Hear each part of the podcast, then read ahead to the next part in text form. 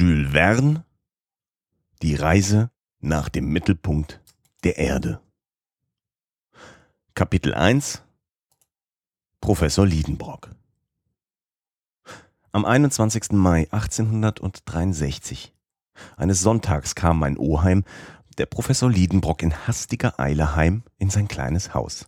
Königstraße 19, eine der ältesten Straßen des alten Stadtviertels zu Hamburg.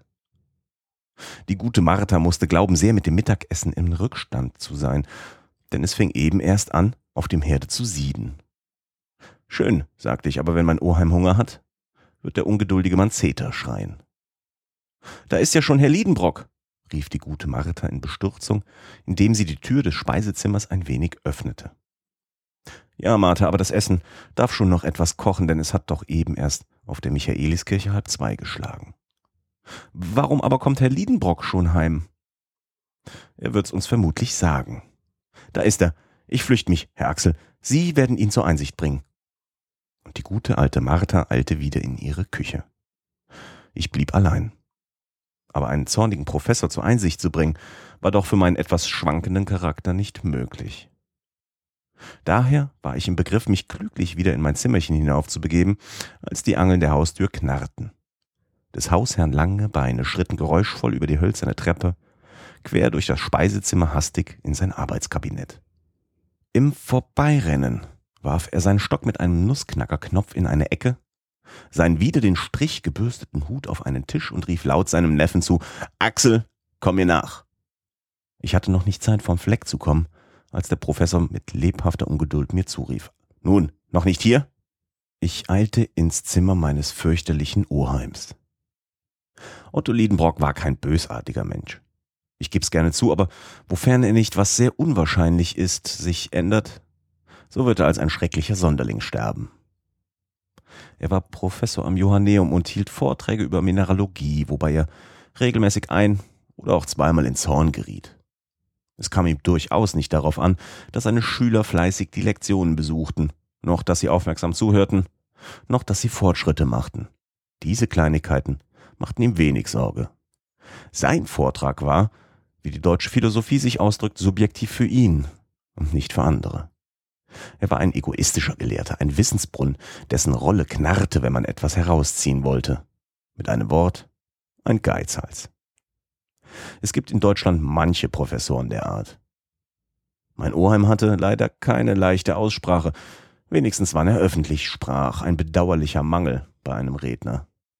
Bei seinen Vorträgen im Johanneum blieb der Professor oft plötzlich stecken. Er rang mit einem störrischen Ausdruck, der nicht von seinen Lippen wollte. Einem Ausdruck, der sich sträubt und aufbläht, bis er endlich in der unwissenschaftlichen Form eines Fluchs herauskommt. Darüber dann aber arge Erzürnung. Nun gibt's in der Mineralogie viele halbgriechische, halblateinische Benennungen, die schwer auszusprechen sind, so holprig, rau, dass sie für eines Dichters Lippen eine Pein sind. Ich will dieser Wissenschaft nichts Übles nachsagen. Aber gegenüber von rhomboedrischen Kristallisationen, von retinasphaltischen Herzen, von Geleniden, Fangasiden, Molybdaten, Tungstaten, Titaniaten und Zirkone darf die geläufigste Zunge fehlsprechen. In der Stadt nun kannte man diese verzeihliche Schwäche meines Oheims, und man machte sich über ihn lustig. Man lauerte ihm auf, reizte ihn zum Zorn und lachte ihn aus, was auch in Deutschland durchaus nicht für anständig gilt. Und waren die Zuhörer Liedenbrocks stets zahlreich, so kamen sie meist deshalb, um sich an dem ergötzlichen Zorn des Professors zu belustigen. Wie dem auch sei, mein Oheim war, das kann ich nicht genug betonen, ein echter Gelehrter. Obwohl er manchmal bei allzu barschen Versuchen seine Musterstücke zerschlug, verband er mit dem Genie des Geologen den Blick des Mineralogen. Mit seinem Hammer, seiner stählernen Spitzhaue, seiner Magnetnadel, seinem Lötrohr und Fläschchen Salpetersäure war der Mann sehr stark. Er verstand jedes beliebige Metall nach dem Bruch, Aussehen, der Härte, Schmelzbarkeit, dem Ton, Geruch oder Geschmack, ohne viel Bedenken in die Klassifikation der 600 jetzt bekannten Gattungen einzureihen. Daher hatte auch Liedenbrocks Name in den Gymnasien und Vereinen einen ehrenvollen Klang. Humphrey Davy und von Humboldt. Die Kapitäne Franklin und Sabine machten ihn auf der Reise durch Hamburg ihren Besuch. Becquerel, Abelman, Brewster, Dumas, Milne Edwards, Saint-Clair de Vie befragten ihn gerne über wichtige Punkte der Chemie.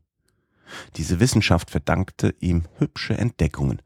Und im Jahr 1853 war zu Leipzig von Otto Liedenbrock eine Abhandlung über transzendentale Kristallographie in Großfolio mit Abbildungen erschienen, welche jedoch nicht die Kosten deckte. Zudem war mein Oheim Konservator des Mineralogischen Museums des russischen Gesandten Struve, welches europäischen Ruf hatte. Dieser Mann war es, der mich so ungeduldig anrief. Ein großer, magerer Mann mit eiserner Gesundheit und blondem, jugendlichen Aussehen, das ihn um zehn Jahre jünger machte, als er wirklich war. Große, unablässig rollende Augen hinter einer ansehnlichen Brille, eine lange Nase gleich einer scharfen Klinge. Böse Zungen behaupteten, sie sei mit einem Magnet bestrichen und ziehe den Eisenstaub an sich. Pure Verleumdung. Sie zog nur den Tabak in sich, und zwar, um der Wahrheit ihr Recht zu geben, in reichlichem Maße. Wenn ich noch hinzufüge, dass mein Oheim mathematisch gemessen drei Fuß lange Schritte machte und ferner bemerke, dass er mit festgeschlossenen Händen, was ein heftiges Temperament bezeichnet, einherging, so kennt man ihn hinlänglich, um aus seiner Gesellschaft nicht sehr erpicht zu sein. Er wohnte auf der Königsstraße in einem eigenen kleinen Hause, das halb aus Holz, halb aus Ziegelstein gebaut war mit ausgezacktem Giebel. Es lag an einem der Kanäle, welche in Schlangenwindungen durch das älteste Quartier Hamburgs ziehen, das von dem großen Brand im Jahre 1842 glücklicherweise verschont wurde. Sein Dach saß ihm so schief, als einem Studenten des Tugendbundes die Mütze auf dem Ohr. Das Senkblei durfte man an seine Seiten nicht anlegen, aber im Ganzen hielt es sich fest, auch dank einer kräftigen in die Vorderseite eingefügten Ulme, die im Frühling ihre blühenden Zweige durch die Fensterscheiben trieb. Mein Oheim war für einen deutschen Professor reich zu nennen. Das Haus war samt Inhalt sein volles Eigentum. Zu dem Inhalt gehörte seine Patin. Gretchen, ein 17-jähriges Mädchen aus den Vierlanden, die gute Martha und ich. In meiner doppelten Eigenschaft als Neffe und Weise ward ich sein handlanger Gehilfe bei seinen Experimenten. Ich gestehe, dass ich an den geologischen Wissenschaften Lust hatte. Es floss mineralogisches Blut in meinen Adern und ich langweilte mich nie in Gesellschaft meiner kostbaren Steine. Übrigens konnte man doch in diesem kleinen Hause der Königstraße glücklich leben, trotz der ungeduldigen Weise seines Eigentümers. Denn obwohl er sich etwas brutal benahm, liebte er mich doch. Aber der Mann verstand nicht zu warten und eilte sogar der Natur voran.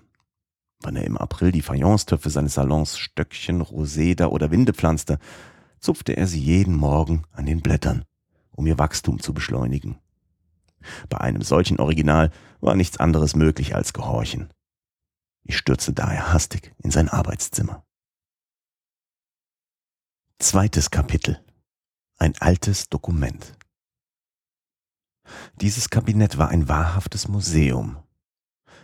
Alle Musterstücke aus dem Mineralreich fanden sich da mit Etiketten versehen, in vollständigster Ordnung gereiht nach den drei großen Abteilungen der brennbaren, metallischen und steinartigen Mineralien. Wie war ich mit diesem Spielzeug der mineralogischen Wissenschaft vertraut? Wie oft hatte ich, anstatt mit meinen Kameraden meine Zeit zu vertändeln, meine Freude daran, diese Graphiten, Anthraziten, Ligniten, die Steinkohlen und Torfe abzustäuben.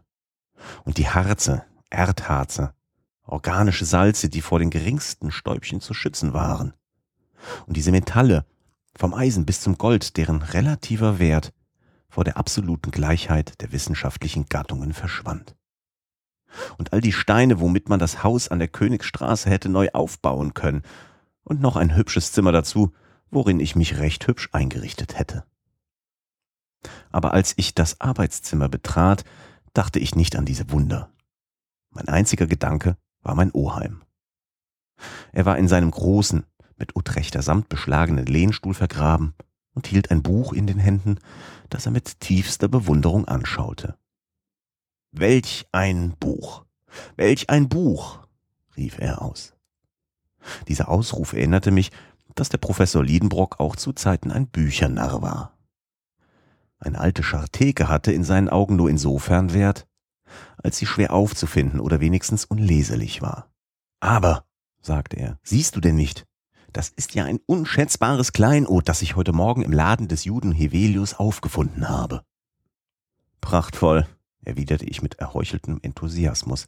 Wahrhaftig, wozu so viel Lärm um einen alten Quartanten in Kalbleder, eine vergilbte Scharteke mit verblassten Buchzeichen? Der Professor fuhr indessen fort in unerschöpflicher Bewunderung, indem er sich selbst fragte und antwortete.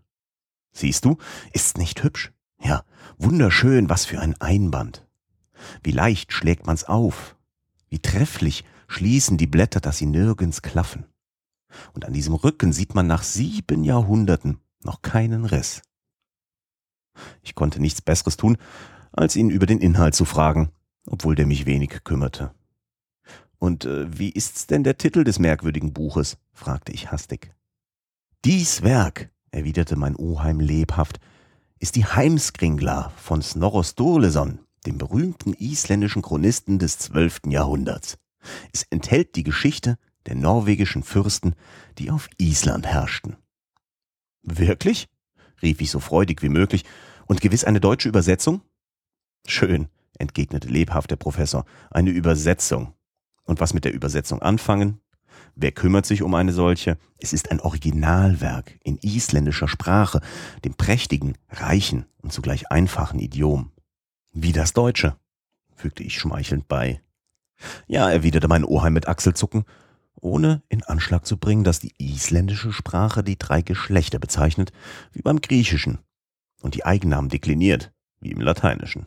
Ah, rief ich, indem ich meiner Gleichgültigkeit Gewalt antat, und wie schön sind die Lettern. Lettern? Was meinst du, Lettern? Wie, du meinst, das sei gedruckt? Nein, dummer, es ist ein Manuskript, ein Runenmanuskript. Runen? Ja, begehrst du nun eine Erklärung dieses Wortes? Das lasse ich bleiben, erwiderte ich mit dem Ton eines Beleidigten.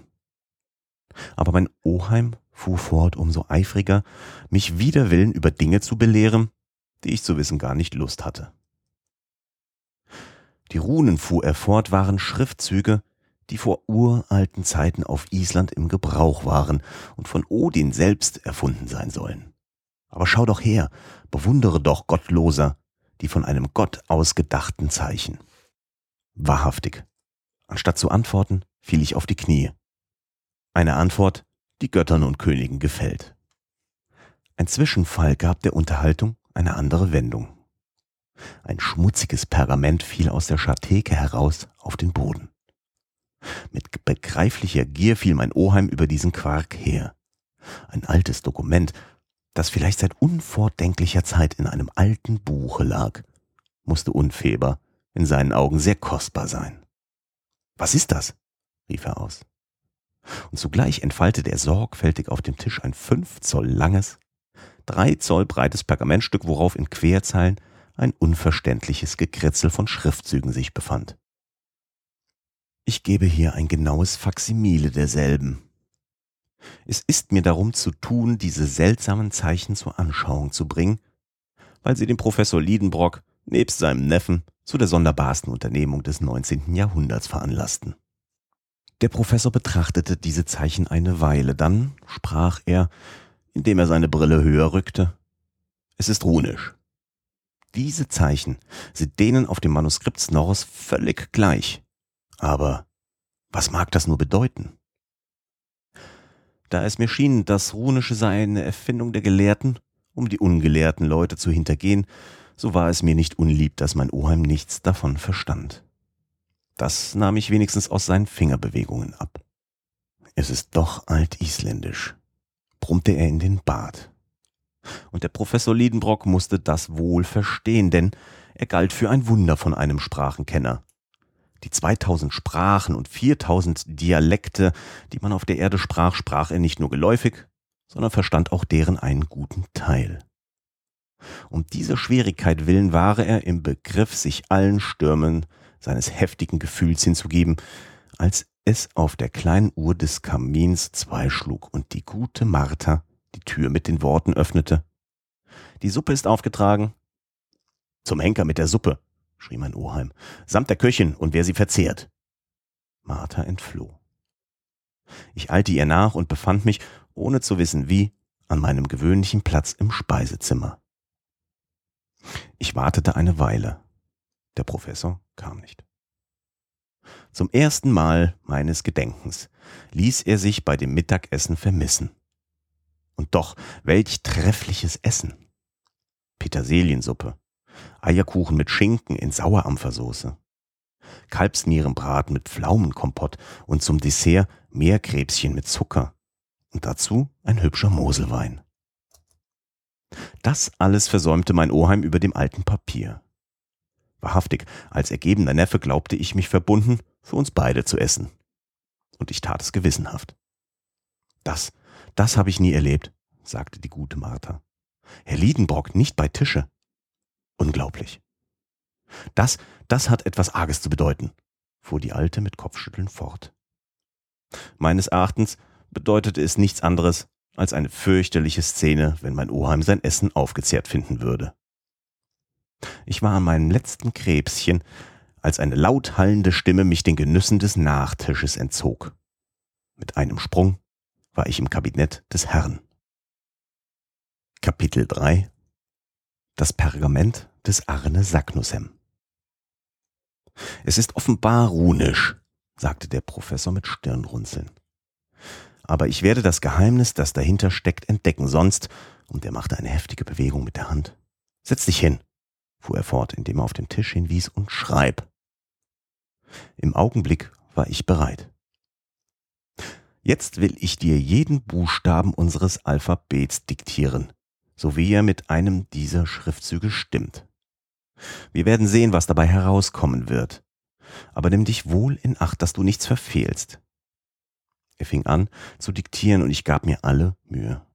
Er benannte jeden Buchstaben einen nach dem anderen und so bildeten sich viele unverständliche Worte. Als dies fertig war, nahm mein Oheim hastig das Blatt, worauf ich geschrieben hatte. Was, was will das bedeuten? wiederholte er mechanisch. Auf Ehre, ich hätte es ihm nicht sagen können. Übrigens fragte er mich nicht und sprach weiter mit sich selbst.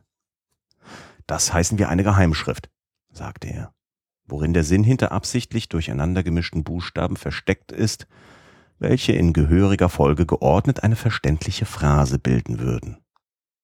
Darin steckt vielleicht die Erklärung oder Andeutung einer großen Entdeckung. Ich meinesteils dachte, es steckte gar nichts dahinter, aber ich hütete mich wohl, meine Meinung auszusprechen. Der Professor nahm darauf das Buch und das Pergament und verglich sie beide miteinander. Diese beiden Schriften sind nicht von derselben Hand. Das Geheimschriftstück ist späteren Ursprungs als das Buch, wie ich das gleich vorne aus einem unwiderleglichen Beweis ersehe. In der Tat, der erste Buchstabe ist ein doppeltes M das in Stolesons Buch sich nicht findet, denn es wurde erst im 14. Jahrhundert dem isländischen Alphabet hinzugefügt. Also liegen wenigstens zwei Jahrhunderte zwischen dem Manuskript und dem Dokument. Das schien mir allerdings ziemlich folgerichtig. Das bringt mich auf den Gedanken, fuhr mein Oheim fort, diese geheimnisvolle Schrift sei von einem Besitzer des Buches verfasst worden. Aber wer zum Henker war dieser Besitzer? Sollte er nicht seinen Namen irgendwo unter das Manuskript gesetzt haben? Mein Oheim setzte seine Brille höher, nahm eine starke Lupe und musterte sorgfältig die ersten Seiten des Buches durch.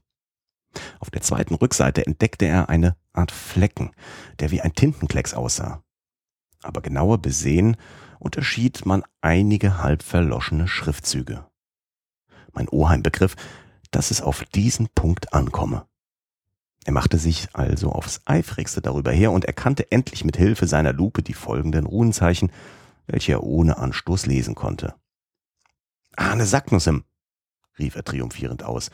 Aber das ist ein Name und noch dazu ein isländischer Name eines Gelehrten des 16. Jahrhunderts, eines berühmten Alchemisten. Ich schaute meinen Oheim mit einigem Staunen an.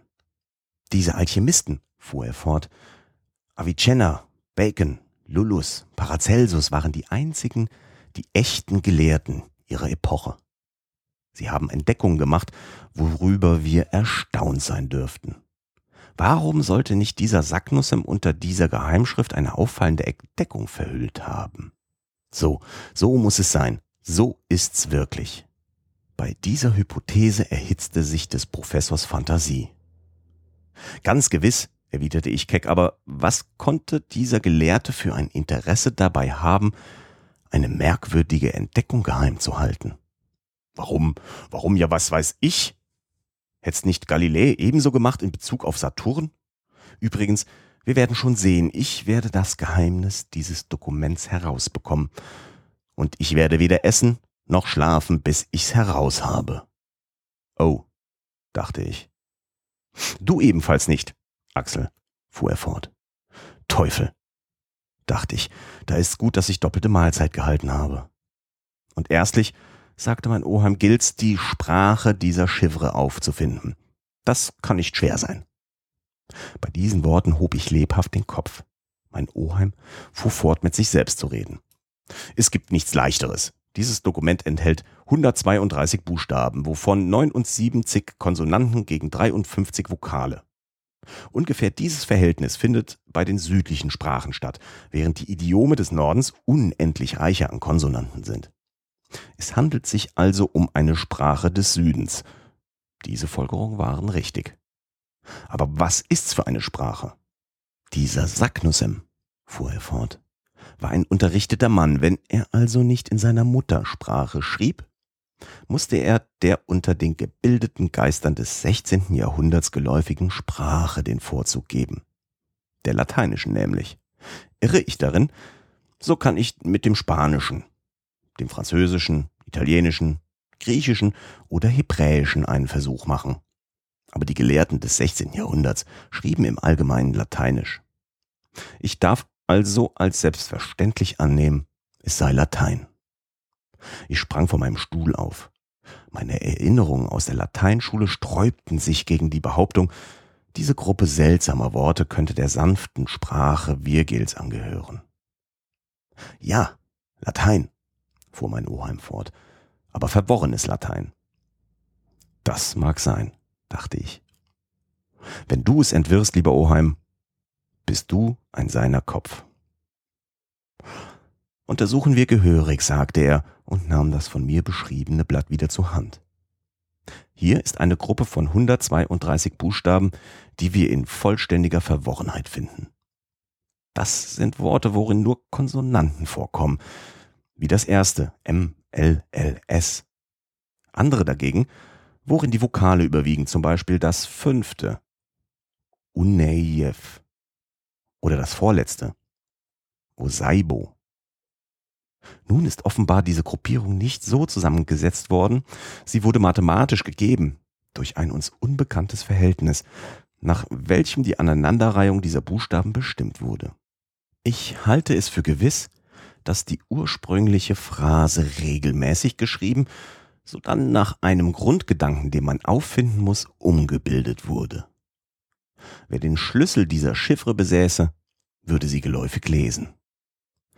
Aber was ist das für ein Schlüssel? Axel, hast du ihn? Auf diese Frage wusste ich nicht zu antworten, und aus gutem Grunde. Meine Blicke waren auf ein reizendes Porträt, das an der Wand hing, geheftet das Porträt Gretchens. Die Mündel meines Oheims befand sich damals zu Altona bei einer Verwandten, und ich war über ihre Abwesenheit sehr betrübt, denn, jetzt kann ich's gestehen, die hübsche Vierländerin und der Neffe des Professors liebten sich mit echt deutscher Herzlichkeit und Ausdauer. Wir hatten uns ohne das Wissen unseres Oheims verlobt, der allzu viel Geolog war, um für solche Gefühle einen Begriff zu haben. Gretchen war eine reizende Blondine mit blauen Augen, von etwas gesetztem Charakter und ernstem Sinn. Aber sie liebte mich darum nicht minder. Ich meinerseits betete sie an, sofern dieser Begriff im Altdeutschen existiert. Das Bild meiner kleinen Vierländerin versetzte mich also auf einmal aus der wirklichen Welt in die Welt der Träume, der Erinnerungen. Ich erblickte in diesem Bild die treue Genossin meiner Arbeiten und Freuden, Sie half mir tagtäglich die köstlichen Steine meines Oheims ordnen, dieselben mit Etiketten versehen. Fräulein Gretchen war in der Mineralogie sehr stark. Sie hätte darin mehr als einen Gelehrten zurechtweisen können. Sie befasste sich gerne damit, schwierige Fragen der Wissenschaft zu ergründen. Welche süßen Stunden hatten wir mit gemeinsamen Studien hingebracht. Und wie oft beneidete ich die fühllosen Steine um das Glück, von ihren reizenden Händen betastet zu werden. Hernach, wann die Erholungszeit kam, wandelten wir miteinander durch die belaubte Alsterallee und besuchten zusammen die alte, beteerte Mühle, die sich am Ende des Sees so gut ausnimmt. Unterwegs plauderten wir, Hand in Hand. Ich erzählte ihr Dinge, worüber sie herzlich lachte. So kamen wir bis zum Elbufer, und nachdem wir den Schwänen, die zwischen den großen weißen Seerosen schwimmen, gute Nacht gesagt, begaben wir uns mit dem Dampfboot wieder zum Kai. Als ich in meinen Träumen hier ankam, ward ich von meinem Oheim durch einen Faustschlag auf den Tisch gewaltsam in die Wirklichkeit zurückgerufen. Sehen wir, sagte er, die erste Idee, die sich dem Geiste darbietet, um die Buchstaben einer Phrase aus ihrer Ordnung zu bringen, besteht, dünkt mir, darin, dass man die Worte anstatt horizontal vertikal schreibt. Wir müssen anschauen, was dabei herauskommt. Axel, schreib irgendeinen Satz auf diesen Zettel. Aber anstatt die Buchstaben nebeneinander zu stellen, setze sie in vertikalen Reihen, einen nach dem anderen, und zwar in Gruppen von fünf bis sechs. Ich begriff, wie es gemeint war, und schrieb sogleich von oben nach unten. Gut, sagte der Professor, ohne gelesen zu haben. Jetzt schreibt diese Worte in eine horizontale Zeile. Ich gehorchte und bekam eine verworrene Phrase.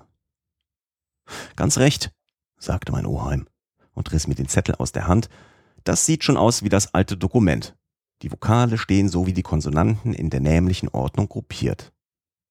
Da sind selbst Anfangsbuchstaben sowie Komma in der Mitte der Worte, ganz wie in dem Pergament des Sagnussem. Ich konnte nicht umhin, diese Bemerkung für recht sinnreich zu halten. Nun, fuhr mein Oheim fort, um die Phrase, welche du geschrieben hast und deren Inhalt ich nicht kenne, zu lesen, brauche ich nur zuerst den ersten Buchstaben jedes Wortes zusammenzureihen, dann je den zweiten, hernach den dritten und so weiter. Und mein Oheim las, zu seinem und meinem größten Erstaunen, ich liebe dich herzlich, mein gutes Gretchen. Oho, sagte der Professor. Ja, unversehens hatte ich als verliebter Tölpel diese verräterische Zeile geschrieben. So, du liebst Gretchen, fuhr mein Oheim in echtem Vormünderton fort. Ja, nein, stotterte ich. Du liebst also Gretchen, wiederholte er maschinenmäßig. Nun wenden wir mein Verfahren auf das fragliche Dokument an. Mein Oheim war schon wieder in das Nachsinn, welches ihn ganz in Anspruch nahm, versunken, dass er bereits meine unvorsichtigen Worte vergaß. Ich sage unvorsichtigen, denn der Kopf des Gelehrten konnte die Herzensangelegenheiten nicht begreifen. Aber zum Glück hatte die große Angelegenheit des Dokuments das Übergewicht. Im Begriff, seinen Hauptversuch zu machen, sprühten des Professors Augen Blitze durch seine Brille hindurch. Mit zitternden Fingern nahm er das alte Pergament wieder zur Hand. Er war von ernster Bewegung ergriffen. Endlich hustete er tüchtig und diktierte mir mit würdigem Ton, indem er der Reihe nach zuerst den ersten Buchstaben, dann den zweiten jedes Wortes zusammennahm, die folgenden Gruppen. Als ich sie fertig hatte, war ich, offen gestanden, in Gemütsbewegung. In diesen Buchstaben hatte ich gar keinen Sinn zu erkennen vermocht. Ich war also darauf gespannt, des Professors Lippen würden stattlich eine Phrase prachtvollen Lateins hören lassen. Aber wer hätte das gedacht? Ein heftiger Faustschlag erschütterte den Tisch, dass die Tinte emporspritzte. Die Feder meinen Händen entfiel. Das ist's nicht, schrie mein Oheim. Das hat keinen Sinn. Darauf stürzte er rasch wie eine Kugel durch das Kabinett, wie eine Lawine die Treppe hinauf auf die Königsstraße und entfloh aus Leibeskräften. Kapitel 4 Entzifferung des Geheimnisses Er ist fort, rief Martha, die herbeigelaufen kam, als er die Haustür so heftig zuschlug, dass von dem Schmettern das ganze Haus erschüttert wurde. Ja, erwiderte ich ganz und gar fort. Nun, und sein Mittagessen? sagte die alte Dienerin. Er wird nicht zu Mittag speisen. Und sein Abendessen? Er wird auch nicht zu Abend speisen. Wie? sagte Martha und rang die Hände. Nein, gute Martha, er wird nicht mehr essen und niemand im ganzen Hause. Mein Oheim lässt uns alle fasten, bis es ihm gelingt, ein altes Gekritzel, das durchaus unleserlich ist, zu entziffern. Jesus, so bleibt uns nichts, als Hungers zu sterben. Ich getraute nicht einzugestehen, dass bei einem so unbedingten Manne wie meinem Oheim dies uns unvermeidlich bevorstehe. Ernstlich beunruhigt begab sich die alte Dienerin mit Seufzen in ihre Küche zurück. Als ich allein war, kam mir der Gedanke, zu Gretchen zu eilen und ihr alles zu erzählen. Aber wie konnte ich das Haus verlassen? Der Professor konnte jeden Augenblick heimkommen. Und wenn er nach mir rief, und wenn er seine Enträtselungsarbeit, die man dem alten Ödipus vergeblich vorgelegt haben würde, wieder anfangen wollte? Und was würde es geben, wenn ich auf sein Rufen nicht Antwort gäbe? Das Klügste war zu bleiben. Eben hatte uns ein Mineralog aus Besançon eine Sammlung Klappersteine zum Kieselgeschlecht zugeschickt, welches zu klassifizieren waren. Ich machte mich an die Arbeit. Ich sonderte aus, machte Etiketten, ordnete in ihrem Glaskasten alle die hohlen Steine, worin kleine Kristalle eingeschlossen waren. Aber diese Tätigkeit beschäftigte mich nicht völlig. Das alte Dokument machte mir in den Gedanken viel zu schaffen. Mein Kopf glühte und eine unbestimmte Unruhe ergriff mich. Ich ahnte eine bevorstehende Katastrophe. Nach Verlauf einer Stunde waren meine Klappersteine geordnet. Darauf wiegte ich mich in den großen Lehnstuhl, den Kopf rückwärts, die Arme baumelnd. Ich zündete meine Pfeife an, deren lange, krumme Röhre am Kopf mit dem Bilde einer Nymphe geziert war, und ergötzte mich daran, die Fortschritte der Verkohlung zu beobachten. Von Zeit zu Zeit lauschte ich, ob sich nicht Tritte auf der Treppe vernehmen ließen. Nichts zu hören. Wo mochte mein Oheim eben sein? Ich sah ihn in Gedanken die schöne Allee der Altonaer Straße entlanglaufen, gestikulierend, mit kräftigem Arm die Kräuter zerschlagen, Disteln köpfen und die Schwäne in ihrem Frieden stören. Wird er triumphierend oder entmutigt heimkommen? Sollte er das Geheimnis herausbekommen haben? So fragte ich mich und nahm maschinenmäßig das Blatt Papier in die Hand, worauf die von mir geschriebenen unverständlichen Zeilen sich befanden. Ich wiederholte, was bedeutet dies? Ich versuchte, die Buchstaben so zu gruppieren, dass sie Worte bildeten. Unmöglich. Man mochte sie zu zwei, drei, fünf oder sechs zusammenstellen, es kam durchaus nichts Verständliches heraus. Doch ließ sich aus dem 14., 15. und 16. Buchstaben das englische Wort Eis bilden. Aus dem 4., 5. und 86. das Worte Sir. Endlich erkannte ich mitten in dem Dokument auf der 30. Zeile die lateinischen Wörter rota, mutabile, ira, nec und atra. Teufel, dachte ich, diese letzteren Wörter könnten wohl meinem Oheim Auskunft über die Sprache des Dokuments geben. Und da sehe ich gar auf der vierten Zeile noch das Wort Luko, das einem heiligen Hain bedeutet. Zwar auf der dritten Zeile ist das Wort Tabile zu lesen, welches ganz hebräisch aussieht, und auf der letzten die Wörter Meer, Ark, Meer, die rein französisch sind. Darüber konnte man den Kopf verlieren. Vier verschiedene Sprachidome in einer sinnlosen Phrase. In welchem Zusammenhang konnten die Wörter Eis, Herr, Zorn, grausam, heiliger Hain, wechselnd, Mutter, Bogen und Meer stehen? Das letzte und erste allein ließen sich leicht aneinanderreihen. Es wäre nicht zu verwunden, wenn in einem auf Island geschriebenen Dokument von Eismeer die Rede wäre. Aber den übrigen Teil des Geheimschriftstücks zu begreifen, war doch eine andere Aufgabe. Ich rang also mit einer unlöslichen Schwierigkeit. Mein Gehirn erhitzte sich. Meine Augen blinzelten bei dem Blick auf das Blatt. Die 132 Buchstaben schienen um mich herum zu hüpfen wie die Silbertropfen, die in der Luft unseren Kopf umflimmern, wenn das Blut stark darin dringt. Es wandelten mich Fantasiegeschichten an, der Atem ging mir aus, ich bedurfte Luft. Unwillkürlich fächelte ich mit dem Blatt Papier, so dass seine Vorder- und Rückseite abwechselnd mir vor Augen kam. Wie war ich überrascht, als ich bei einem solchen raschen Umwenden vollkommen lesbare Worte zu erkennen glaubte. Lateinische Wörter, zum Beispiel craterem, terrestre. So drang auf einmal ein Lichtstrahl in meinen Geist. Diese einzigen Spuren führten mich auf den Weg der Wahrheit. Ich hatte das Gesetz der Chiffre gefunden. Um das Dokument zu verstehen, brauchte man nicht einmal quer über die Rückseite des Blattes zu lesen. Nein. Gerade so, wie es war, gerade so, wie mir es diktiert wurde, konnte es geläufig buchstabiert werden. Alle sinnreichen Gedanken des Professors verwirklichten sich. Er hatte recht. In Hinsicht der Zusammenreihung der Buchstaben sowie in Hinsicht der Sprache. Um dieses lateinische Schreiben von Anfang bis zu Ende lesen zu können, bedurfte er nur noch etwas. Und dieses etwas wurde mir vom Zufall gegeben. Natürlich war ich sehr im Gemüt ergriffen. Meine Augen wurden trübe, so dass sie mir den Dienst versagten. Ich hatte das Papier auf dem Tisch ausgebreitet. Ich brauchte nur einen Blick darauf zu werfen, um das Geheimnis in Besitz zu bekommen. Endlich war ich mit Mühe meiner Bewegung Herr. Um meine Nerven ruhig werden zu lassen, legte ich mir auf, zweimal durch das Zimmer zu gehen. Darauf wiegte ich mich wieder in den großen Lehnstuhl.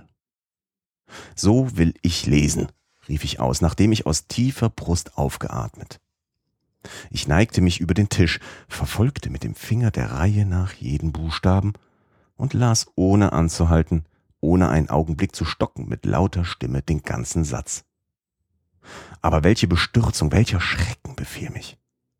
Ich stand anfangs wie vom Schlag gerührt. Wie, was ich eben gelernt hatte, war schon am Ziel. Ein Mensch war kühn genug, dahin zu dringen.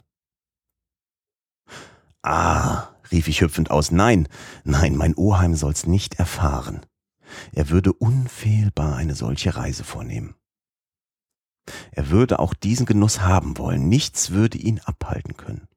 Ein so entschlossener Geolog, er würde jedenfalls hinreisen, trotz allem. Und er würde mich mitnehmen, um nimmer heimzukehren. Niemals. Nie. Ich war in unbeschreiblicher Aufregung. Nein, nein, das wird nicht geschehen, sagte ich mit Energie und da es in meiner Macht steht, zu verhindern, dass meinem Tyrann eine solche Idee in den Sinn komme, so will ich's tun. Wenn er das Dokument um und herumwendet, konnte er zufällig den Schlüssel desselben entdecken. So will ich's vernichten. Im Kamin war noch ein wenig Feuer. Ich ergriff nicht allein das Blatt Papier, sondern auch das Pergament des Sacknussem. Mit fieberhafter, zitternder Hand war ich im Begriff, es miteinander auf die Kohlen zu werfen und so das gefährliche Geheimnis zu vernichten. Da öffnete sich die Tür des Zimmers und mein Oheim trat ein. Kapitel 5 Der Schlüssel des Dokuments Ich hatte nur noch Zeit, das unglückselige Dokument wieder auf den Tisch zu legen. Der Professor Liedenbrock schien gänzlich erschöpft. Der ihn beherrschende Gedanke ließ ihm keinen Augenblick Ruhe. Er hatte während seines Spazierganges offenbar die Sache durchforscht, zergliedert, alle Hilfsquellen seines Geistes erschlossen und er kam zurück, einen neuen Gedanken in Anwendung zu bringen. In der Tat setzte er sich in seinen Lehnstuhl, ergriff die Feder und fing an, Formeln niederzuschreiben, die einem algebraischen Rechenexempel glichen. Meine Blicke begleiteten seine zitternde Hand. Ich ließ mir nicht eine einzige seiner Bewegungen entgehen. Sollte wohl unversehens ein unverhofftes Resultat sich ergeben? Ich zitterte, doch ohne Grund, denn da die einzig richtige Verbindungsweise bereits aufgefunden war, so musste notwendig jedes andere Forschen vergeblich sein. Drei Stunden lang arbeitete mein Oheim ohne zu reden, ohne den Kopf zu heben, tilgte aus, fuhr fort, radierte, fing tausendmal von neuem an. Ich wusste wohl, dass, wenn es dahin brächte, diese Buchstaben in alle möglichen Verbindungen miteinander zu bringen, die Phrase dabei herauskäme. Aber ich wusste auch, dass aus nur 20 Buchstaben sich zwei Quintillionen, 432 Quadrillionen, 902 Trillionen, 8 Milliarden, 176 Millionen, 614.000 Verbindungen bilden lassen. Nun waren in der Phrase 132 Buchstaben vorhanden und diese 132 ergaben eine Anzahl verschiedener Phrasen, die aus 133 Ziffern mindestens bestanden. Eine Zahl, die fast zu zählen unmöglich ist und über alle Schätzungen hinausgeht.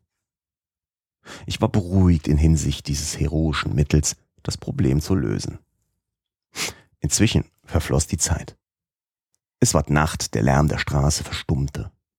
Mein Oheim stets über seine Aufgabe sah nichts, selbst die gute Martha nicht, als sie die Tür etwas öffnete. Er hörte nichts, selbst die Stimme dieser guten Dienerin nicht, als sie sagte, Wird der Herr diesen Abend speisen? Auch Martha musste ohne Antwort sich zurückziehen. Ich meines Teils, nachdem ich einige Zeit widerstanden, verfiel in einen unüberwindlichen Schlaf und ich schlief an einem Ende des Kanapés ein, während mein Oheim Liedenbrock immer fort rechnete und stets ausstrich. Als ich am folgenden Morgen wieder erwachte, war der unermüdliche Forscher immer noch bei der Arbeit.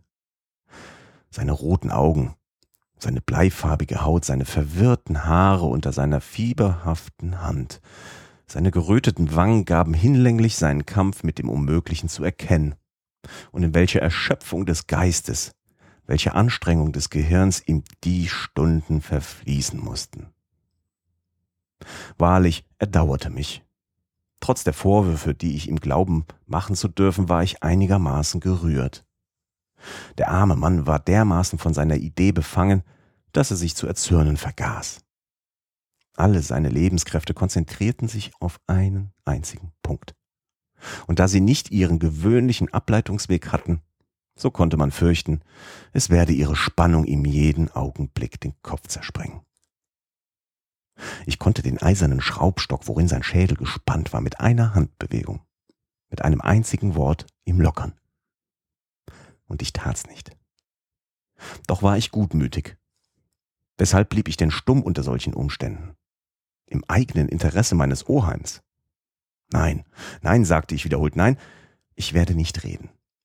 Er würde hinreisen wollen, ich kenne ihn nichts, nichts würde ihn zurückhalten können. Es ist ein vulkanischer Gedanke, und um zu tun, was andere Geologen nicht getan haben, würde er sein Leben riskieren. Ich will schweigen. Ich will das Geheimnis, in dessen Besitz mich der Zufall gesetzt hat, für mich behalten. Es ihm mitzuteilen, wäre sein Tod. Er mag's erraten, wenn er kann. Ich will mir nicht einen einzigen Tag den Vorwurf aufbürden, ihn in sein Verderben geführt zu haben. Nachdem ich diesen Entschluss gefasst hatte, kreuzte ich die Arme und wartete ab. Aber ich hatte doch die Rechnung ohne den Wirt gemacht. Als die gute Martha aus dem Hause auf den Markt gehen wollte, fand sie die Tür verschlossen und es war kein Schlüssel im Schloss. Wer hatte ihn weggenommen? offenbar mein Oheim, als er am Abend von seinem Ausgang heimgekehrt war. War es absichtlich oder aus Versehen? Wollte er uns der Pein des Hungers aussetzen? Das wäre doch ein wenig stark. Wie, Martha und ich, wir sollten unter der Verlegenheit leiden, die uns auf der Welt nichts anging? Ganz gewiss, und ich erinnerte mich eines anderen Falls der Art, welcher uns in Schrecken setzen konnte. In der Tat, vor einigen Jahren, zur Zeit, als mein Oheim an sein großen generalogischen Klassifikation arbeitete, enthielt er sich einmal 48 Stunden des Essens und das ganze Haus musste sich dieser wissenschaftlichen Diät fügen. Ich bekam damals Magenkrämpfe, die einen jungen, von etwas gefräßigen Charakter sehr wenig erquicklich waren. Nun dünkte es mir, das Frühstück werde ebenso in Ausfall kommen wie tags zuvor das Abendessen. Doch entschloss ich mich, heroisch zu sein und den Forderungen des Magens nicht nachzugeben. Martha nahm das sehr ernst und war trostlos, die gute Frau. Mir machte die Unmöglichkeit, das Haus zu verlassen zu können, viel zu schaffen, aus gutem Grunde. Mein Oheim arbeitete immer fort. Seine Fantasie verlor sich in der idealen Welt der Kombination. Er lebte fern von der Erde und wahrhaftig außerhalb der irdischen Bedürfnisse. Gegen Mittag stachelte mich der Hunger ernstlich. Martha hatte in aller Unschuld tags zuvor alle Vorräte der Speisekammer aufgezehrt. Es war gar nichts mehr im Hause vorhanden, doch ich hielt standhaft aus. Es war mir eine Art Ehrensache geworden. Es schlug zwei. Es wurde lächerlich, unerträglich sogar. Ich machte über die Maßen große Augen. Ich fing an, zu der Ansicht zu kommen, dass ich die Wichtigkeit des Dokuments übertrieb. dass mein Oheim nicht daran glauben, eine bloße Mystifikation darin finden würde. Dass im schlimmsten Falle, wenn er das Abenteuer versuchen wollte, man ihn wider Willen zurückhalten könne. Dass er endlich doch selbst den Schlüssel der Chiffre finden könne, und dann hätte ich umsonst gefastet. Diese Gründe, die ich am Tag zuvor mit Unwillen verworfen hätte, schienen mir jetzt voll trefflich. Es kam mir so ganz lächerlich vor, dass ich so lange gewartet hatte und ich entschloss mich, alles zu sagen. Ich suchte daher, als der Professor aufstand und, um auszugehen, sein Hut aufsetzte, eine Gelegenheit der Sache beizukommen, aber nicht zu grell. Wie? Das Haus verlassen und uns abermals einschließen? Nimmermehr. Oheim, sagte ich. Er schien mich nicht zu hören. Oheim Liedenbrock? rief ich nochmals. Äh, was? sagte er wie ein Mensch, der plötzlich aufwacht. Nun, dieser Schlüssel? Welcher Schlüssel? Von der Haustür? Nein, rief ich, der Schlüssel des Dokuments. Der Professor sah mich über die Brille hinweg an. Er bemerkte wohl etwas Ungewöhnliches in meinen Gesichtszügen, denn er fasste mich lebhaft beim Arm und fragte mich, unfähig zu reden, mit dem Blick. Doch war die Frage klar ausgesprochen. Ich bewegte den Kopf von oben nach unten. Er schüttelte den seinigen etwas mitleidig, als habe er es mit einem Narren zu tun. Ich machte ein noch stärkeres Zeichen der Bejahung. Seine Augen glänzten lebhaft, seine Hand wurde drohend. Diese stumme Unterhaltung unter diesen Umständen hätte den gleichgültigsten Zuschauer interessiert. Und wahrlich, ich wagte nicht einmal ein Wort zu sagen aus Besorgnis, mein Oheim möge in den ersten freudigen Umarmungen mich ersticken. Aber es war doch dringend geworden zu antworten. Ja, dieser Schlüssel. Äh, zufällig. Was sagst du? rief er in unbeschreiblicher Gemütsbewegung. Hier, sagte ich und hielt ihm das Blatt Papier hin, worauf ich geschrieben hatte. Lesen Sie. Aber das bedeutet nichts, erwiderte er, indem er das Blatt zerknitterte. Nichts, und fing an, den Anfang zu lesen, aber von Ende an. Ich hatte meine Phrase noch nicht fertig gelesen, als der Professor einen Schrei, mehr noch ein wahres Gebrüll hören ließ. Es war seinem Geist ein Licht aufgegangen. Er war ganz umgewandelt. Ach, sinnreicher Saknussem, rief er aus. Du hattest also anfangs deine Phrase umgekehrt geschrieben. Und er fiel über das Papier her. Mit trübem Auge bewegter Stimme und las das Dokument vollständig vom letzten Buchstaben aufwärts bis zum ersten. Es lautete also In Sneffels Joculis Craterem cem delibat umbra scartaris Julii intra calendars descende audax viator et terrestre centrum attingendes. Quod feci. Ane Sagnusem. Was in gut Deutsch sich so übersetzen lässt.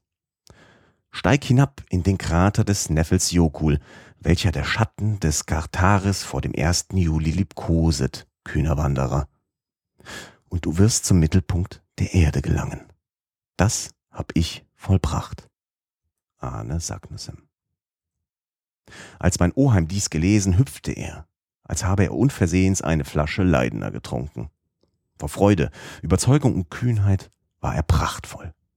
Er ging hin und her, fasste seinen Kopf mit beiden Händen, rückte die Stühle, legte seine Bücher aufeinander, spielte, kaum glaublich, Ball mit seinen kostbaren Klappersteinen, schlug mit der Faust hierhin, mit der Hand dorthin. Endlich wurden seine Nerven ruhiger und er sank erschöpft in seinen Lehnstuhl. Wie viel Uhr ist's doch? fragte er nach einer kleinen Weile. Drei Uhr, erwiderte ich. Höre, mein Essen war bald vorüber. Ich habe Hunger zum Umfallen. Zu Tische. Hernach. Hernach, wirst du meinen Koffer packen? Gut, rief ich. Und den deinigen, erwiderte der unbarmherzige Professor beim Eintritt in das Speisezimmer. Schön. Schön, dass ihr mir bis hierhin zugehört habt, wenn ihr mir denn bis hierhin zugehört habt. Also geplant ist, dass ich nun jede Woche fünf dieser Kapitel veröffentliche das äh, sollte sich dann am Ende auf irgendwas summieren, das gegen naja, vielleicht acht Stunden, irgendwas zwischen sieben und acht Stunden sein wird. Das heißt, äh, ihr könnt mit diesem kleinen Hörbuch tatsächlich einen ganzen Tag füllen. Naja, fast. eine große Autofahrt oder den Weg nach Berlin zur Republika mit dem Zug. Ja, zumindest zur Hälfte. okay. Ich hoffe, es hat euch Spaß gemacht, genauso viel wie mir. Ich bin mir noch nicht so ganz sicher, ob dieses Buch als Hörbuch sich eignet. Wenn nicht, war es eine nette Zungenübung. Ich weiß, dass ich an der einen oder anderen Stelle so meine Probleme habe. Ich mache das hier auch zum ersten Mal. Ich hoffe, es ist nicht allzu schlecht gewesen und äh, ihr hört auch beim nächsten Mal noch zu. Vielen Dank.